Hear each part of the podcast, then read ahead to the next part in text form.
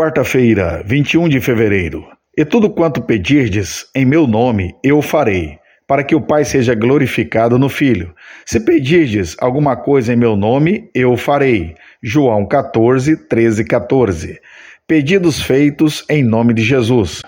O Senhor Jesus disse aos apóstolos que eles fariam obras maiores do que ele, porque ele voltaria para seu Pai. Versículo 12. Junto com essa garantia, ele fez uma promessa especial a respeito de ouvir suas orações. Este foi mais um consolo para seus discípulos, a quem ele estava prestes a deixar. Ele prometeu que estaria de acordo com as orações proferidas em seu nome. Até então, eles não tinham orado em seu nome. Confira capítulo 16, 24.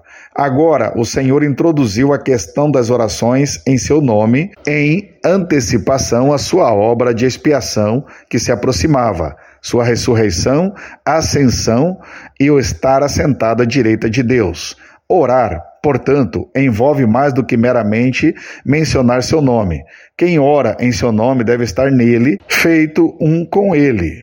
A expressão em nome de, no Novo Testamento, geralmente significa a representação da pessoa cujo nome é declarado.